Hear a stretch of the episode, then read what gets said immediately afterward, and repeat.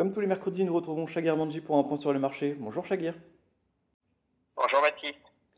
Cette semaine, comme les précédentes, les marchés euh, scrutent les indicateurs euh, économiques pour euh, avoir un peu la tendance de l'action de la Fed. Cet après-midi, c'est le CPI qui est attendu. Oui, alors tout à fait. Le CPI, cet après-midi, la publication du CPI aux États-Unis sera déterminante pour la politique de la Fed. Donc clairement, on attend un ralentissement, hein, ça c'est clair au niveau du, CPI, mais ce qui, qui va compter, c'est l'ampleur de ce ralentissement et deux facteurs qui vont être scrutés d'une façon extrêmement fine. C'est d'une part euh, l'évolution de l'inflation corps et d'autre part, à l'intérieur de l'inflation corps, l'évolution des services. Et dans les services, vous savez qu'il y a une composante qui est très regardée également par les marchés, c'est la composante immobilière. Mhm. Va-t-elle véritablement franchir un nouveau palier à la baisse?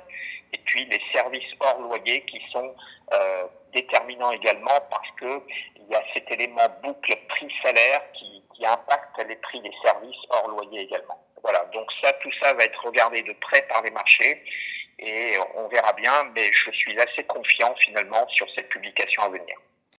De manière un peu moins court-termiste, on va revenir sur le premier semestre qui a été marqué par une résilience de l'économie beaucoup plus forte qu'attendue.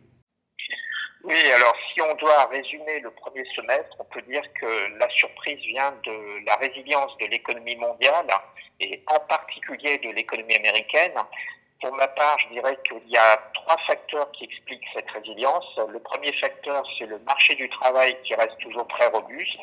Le deuxième facteur, c'est le surplus d'épargne des ménages qui a été accumulé pendant la période du Covid. Et le troisième facteur, qui est très important également, c'est la, la, résistance de la profitabilité des entreprises dans un contexte de pricing power euh, très élevé. Mhm. Donc euh, voilà un petit peu les facteurs qui ont expliqué cette résilience de l'économie.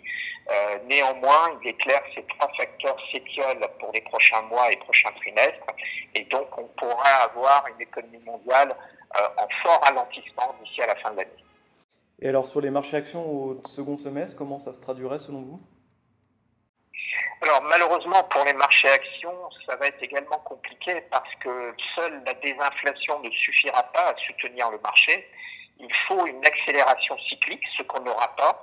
Et puis surtout, on n'aura pas de desserrement monétaire. Les banques centrales nous ont fait bien comprendre que les taux directeurs resteront élevés pendant une longue période. Mhm. Et donc on n'aura pas de desserrement monétaire. Et donc euh, il est difficilement envisageable de voir une un marché action euh, très bien orienté. On aura probablement une consolidation, tout simplement parce que les résultats des entreprises n'auront pas véritablement de levier opérationnel pour améliorer euh, ceci. Bien, merci beaucoup Chaguer pour ce point sur les marchés. Merci Baptiste.